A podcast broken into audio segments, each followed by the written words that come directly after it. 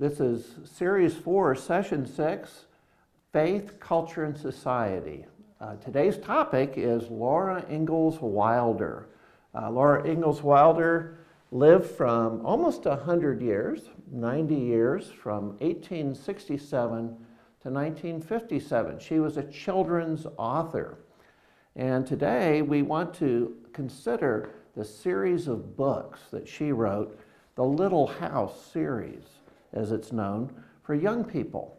And she wrote these books to relate experiences and challenges of pioneer families as they moved across westward in America in the 1880s, the 1890s, the, the end of the 19th century.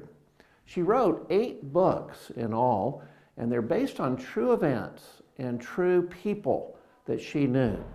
In the stories, we see the fingerprint of God.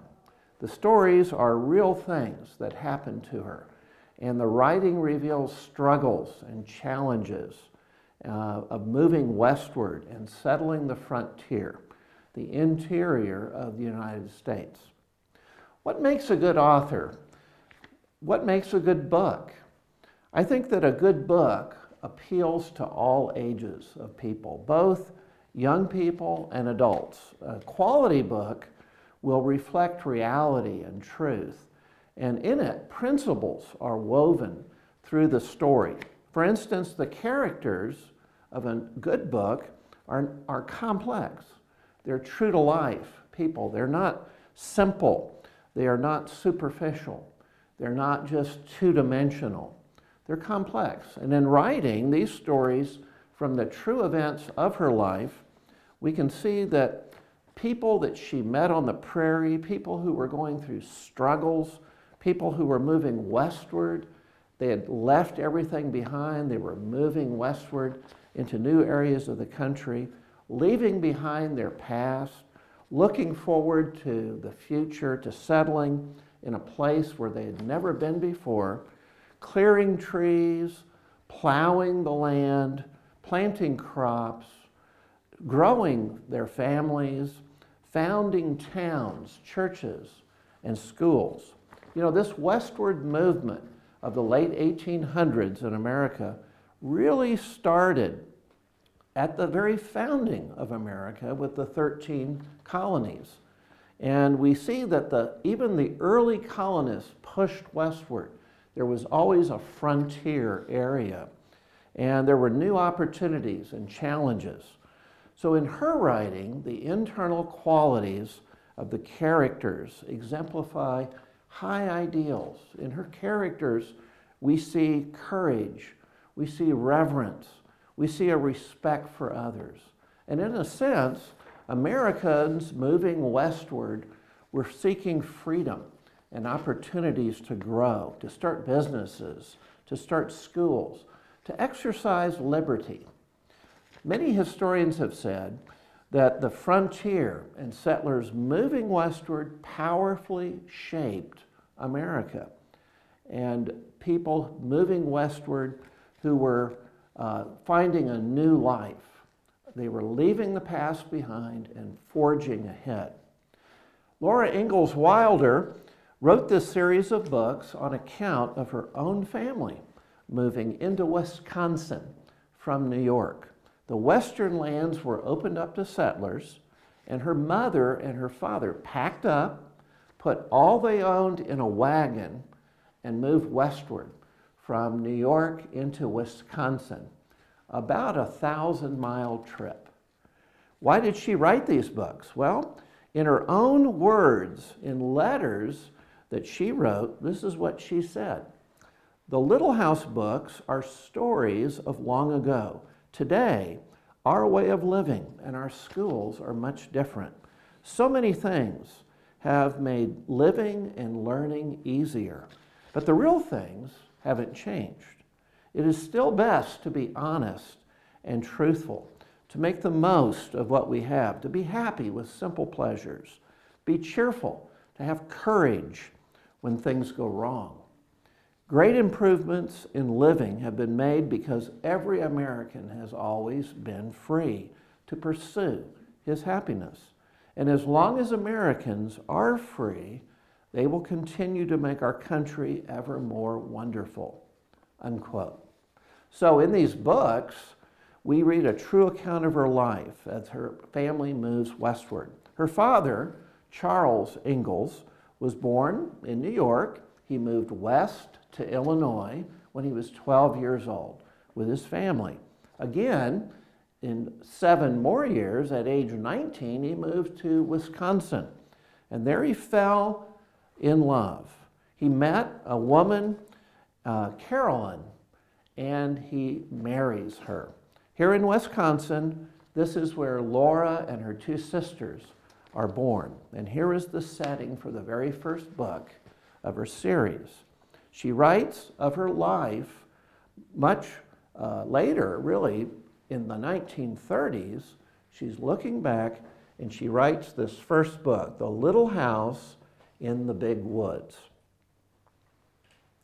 Ten years later, the family moves on to Minnesota, further west. In another book, On the Bank of the Plum Creek, her second book of the series, uh, she, uh, we, we learn about their life there in Minnesota. Later, the family moves on to Kansas, further west, and on to South Dakota. And in South Dakota, they are one of the founding families for the, De Smet, a small town that's just becoming established. Charles Ingalls works for the railroad being built westward, and they enter into town life. Here in DeSmet, they experience a real hard winter with a number of blizzards. I'm going to read a portion of her book from The Long Winter. So, this is her third book. She writes uh, At that moment, the clock struck 11 times. My goodness, the dinner, Ma exclaimed. She hurried into the kitchen to stir up the fire and season the bean soup. Better put more coal in the heater, Laura, she called. Seems like the house hasn't warmed up like it should have. It was noon when Pa came in. He came in quietly and he went to the heater where he took off his coat and cap. Hang these up for me, will you, Laura? I'm pretty cold. I'm sorry, Charles, Ma said from the kitchen. I can't seem to get the house warm. No wonder, Pa answered. It's 40 degrees below zero and this wind is driving the, the cold in. This is the worst storm yet, but luckily everyone is accounted for. Nobody's lost from town. After dinner, Pa played hymn tunes on his fiddle, and all afternoon they sang. There's a land that is fairer than day, and by faith we can see it afar. And they sang, Jesus is a rock in a weary land, a weary land, a weary land. Jesus is a rock in a weary land, a shelter in the time of storm. They sang Ma's favorite song, There is a happy land far, far away. And before Pa laid aside the fiddle in its box, the time had come when he must go to the stable and take care of the stock. So he played a gallant, challenging tune that brought them all to their feet, and they sang lustily. Then let the hurricane soar. We will soon be o'er. We'll weather the blast and land at last on Canaan's happy shore. The blizzard was roaring, ice and snow as hard as buckshot and fine as sand were swirling. The next day, the blizzard was over, and Ma said it was only a two day blizzard. You can never tell what a blizzard will do, Pa agreed. So we learn about Laura's life. We learn about her family and what did they do to in a challenging situation. We see how they faced difficulty. They faced it as a family, encouraging one another, supporting, serving one another and they faced the storm with hymns, relying on God. Here we see the fingerprint of God in Laura's life. She writes eight books that help us enter into life long ago. Laura once said, quote, the past can educate, it can entertain, and it can inspire new generations. These books and stories will be read a long time. Thanks for joining us for Faith, Culture, and Society.